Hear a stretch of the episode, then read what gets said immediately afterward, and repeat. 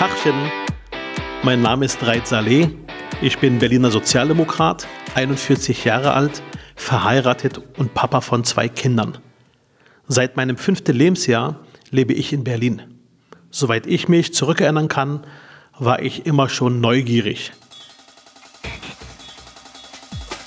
Wie hoch ist der Berliner Fernsehturm? Wie viel verdient ein Berliner Polizist? Wie verläuft die Havel? Mein Standardsatz war immer, ich habe da mal eine Frage.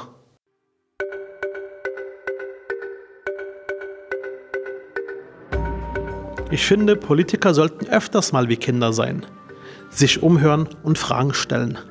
Das mache ich gerne. Und heute treffe ich Len Duval of the London Assembly, leader of the Labour Group. Spannende Zeiten in Großbritannien. Brexit, äh, die ganzen Diskussionen äh, um das Thema herum. Wie empfinden Sie die Zeiten gerade hier in London? I think they're challenging times for us here in London. I'm not. Uh, uh, I'm a Remainer. I think we should be part of the European Union, but if the country has decided to leave, then we need to think of how we keep our links and our connections with those in the mainland Europe, including cities such as yourself in Berlin. Man hat zurzeit den Eindruck, als spielt das ganze Land bei euch verrückt. Äh, die ganzen Abstimmungen, Brexit hier, Brexit da. Man hat das Gefühl, die Politik weiß nicht mehr richtig, wo ihr der Kopf steht. Täuscht der Eindruck, den wir in Deutschland haben? Uh, no, I think it's the right impression. The problem is, is then when, when we had the referendum to leave the EU, most politicians that were arguing to leave made it sound very simple. It's not, it's very complex.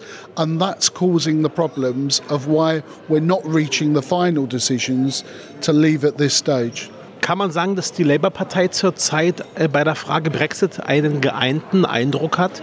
Unser Eindruck ist, sie hat eine sehr äh, diffuse Position. there are different strands uh, of views within the Labour Party. Um, some some Labour Party members voted to leave. Uh, many voted to remain and saw the benefits of staying in the European Union. I think the the important issue is thinking about how do we go forward. Um, we need to make sure that the government is clear in its direction of travel. The Labour Party is clear that it still wants to retain, even if it leaves, links within the EU. And certainly the Labour Party is an in- international party and wants to maintain an outward focus. But it's also important here in London, we're a home to 1 million EU citizens. We want them to stay. We don't want them to leave, and some of those will be Germans. You're welcome. London is open. We want to do business with Europe. We want to be part of Berlin. I wish we'd stayed in the EU. Sadly, that might, that's not the case. Then we need to think about how do we keep these links. Ihr Wort in Gottes Ohr. Eine Frage bitte noch mal kurz zu London und zur Situation in London. London ist eine vielfältige Stadt, eine bunte Stadt. Ähm, aber es gibt auch Herausforderungen. Wo genau sehen Sie die größten Herausforderungen für sich und für die Labour-Partei in den nächsten Jahren?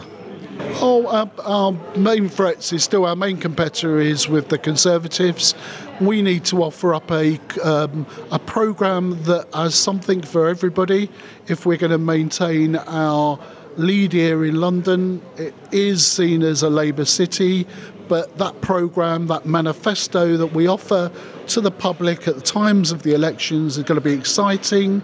It's going to have some relevance. It's going to meet the needs of them and their families and the future challenges of London. So that means keeping London safe with our policing, keeping traffic moving and keeping transport and decent public transport operating in this city that people can go about their business and go about their leisure.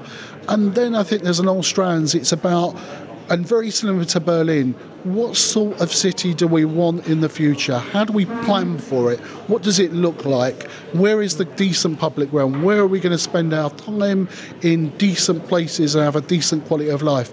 They're the challenges we've got to do, and we've got to step up to them, and we've got to meet, to, meet, meet the needs of local communities.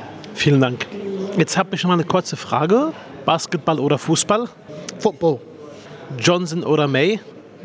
Oh, neither, neither. Ich habe Verständnis, dass er darauf jetzt so antwortet. London oder Manchester? London. Manchester oder Berlin? Oh, both both got cities of character. I've been to Berlin. I've enjoyed my time in Berlin, and I've got some friends in Berlin. But I've also got some friends in Manchester.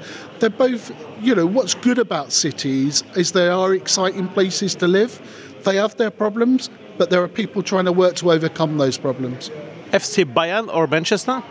Oh, I'm I'm a West Ham supporter. I could never support another team. I'm a West Ham United supporter. I could not support another team. Fahrrad oder Auto? Uh, I don't drive, but it would be a car. Indian curry or fish and chips? More difficult. Um, fish and chips. Thank you very much. Thank you.